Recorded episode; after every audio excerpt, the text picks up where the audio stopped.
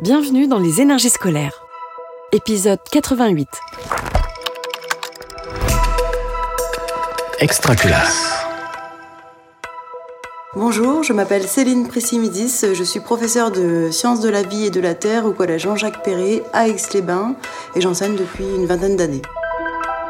L'école, on en parle beaucoup. Mais est-ce qu'on l'écoute vraiment? Les énergies scolaires. Donc on est dans une salle de sciences.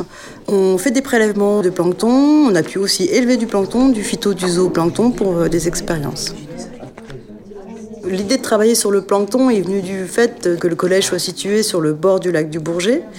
Le club s'appelle le Planctonium, l'Observatoire du plancton. On l'a créé en 2017. Il réunit euh, deux fois par semaine des élèves volontaires entre 11 ans et 15 ans, de la 5e à la 3e.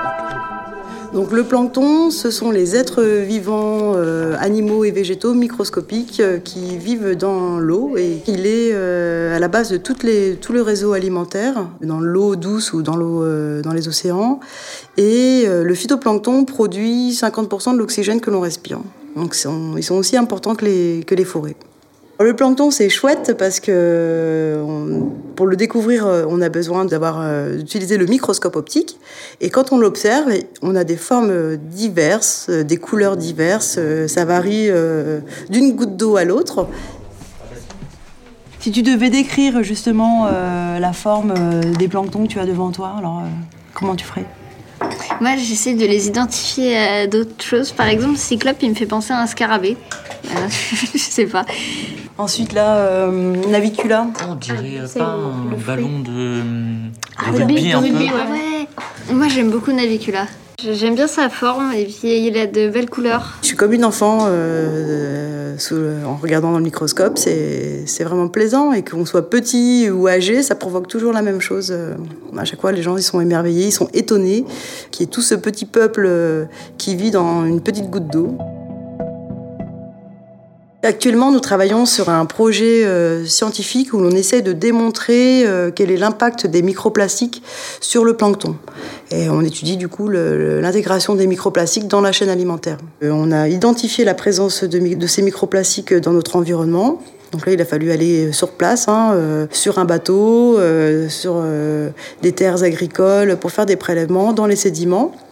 Ensuite, en laboratoire, avec euh, des loupes binoculaires, on cherche euh, tous les microplastiques et on en a retrouvé partout, en très grande quantité. Par exemple, euh, pour les, plastiques présents dans les sédiments, on dépasse les moyennes nationales trouvées sur d'autres berges de cours d'eau ou de lacs en France. Dans ce club, on a deux principaux axes. Un axe purement scientifique, euh, où là, la problématique, euh, c'est sur les microplastiques. Et un axe euh, où on essaie de développer des outils ou de, de développer des actions pour sensibiliser et toujours faire connaître encore plus le plancton. Donc là, les élèves participent à la création d'animations, participent à l'élaboration d'outils pédagogiques. Et on est présent bah, sur le terrain, dans les journées euh, de la fête de la nature, euh, la fête de la science, aux événements où on peut rencontrer un public large.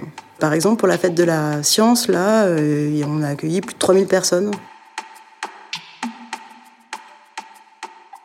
Les activités sont très diverses. On fait aussi bien du dessin que des calculs mathématiques, que des expériences sur la biologie. Et on s'ennuie jamais. Les outils pédagogiques euh, qu'on a créés euh, sont de formes très variées. On a créé des jeux de cartes, euh, on a imprimé des planctons en 3D et on a créé un outil pédagogique qui est un album jeunesse, Minipus, un petit sous-marin, qui part explorer le- les profondeurs du lac du Bourget et qui découvre un monde plus petit que lui, qui est le plancton. Tu sais où est la gomme, Maxime? Tu fais quelle scène, toi? Bah euh, là, je suis en train de faire le moment où euh, Minipus va l'attraper. Donc ce- cet album jeunesse, c'est un outil pédagogique euh, qui est formidable parce qu'il permet de, de toucher à un public vraiment varié.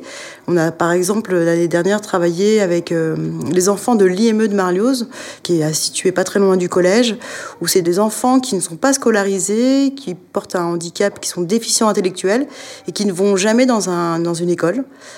Et on a travaillé à partir de cet album jeunesse. On leur a fait observer au microscope. C'était vraiment un moment euh, fabuleux. C'était vraiment, vraiment chouette. Les élèves s'investissent beaucoup. Hein. En plus des deux heures, ils n'hésitent pas quand ils ont des heures de, de, permanence à rester un peu plus euh, pour finir un certain projet. Des fois, le mercredi après-midi, on va faire des prélèvements sur le lac. Le week-end, on fait aussi des animations. Et donc, ils comptent pas euh, non plus leur temps, leur investissement. Euh. Après, ils savent que moi aussi, je, donne et ils donnent aussi en retour.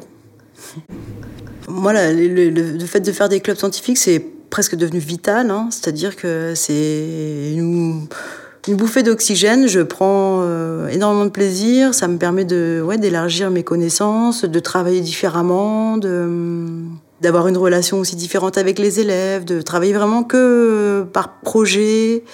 De, de, c'est très concret, très pratique. On sait euh, pourquoi on y va et pourquoi on passe son temps. Donc ça, c'est assez satisfaisant en fait. Alors très rapidement, on refait un point sur les différents groupes là aujourd'hui pour la conférence du 3 mai. Juste, il y aura du monde ou pas à peu près? Enfin, il y aura à peu près combien de personnes?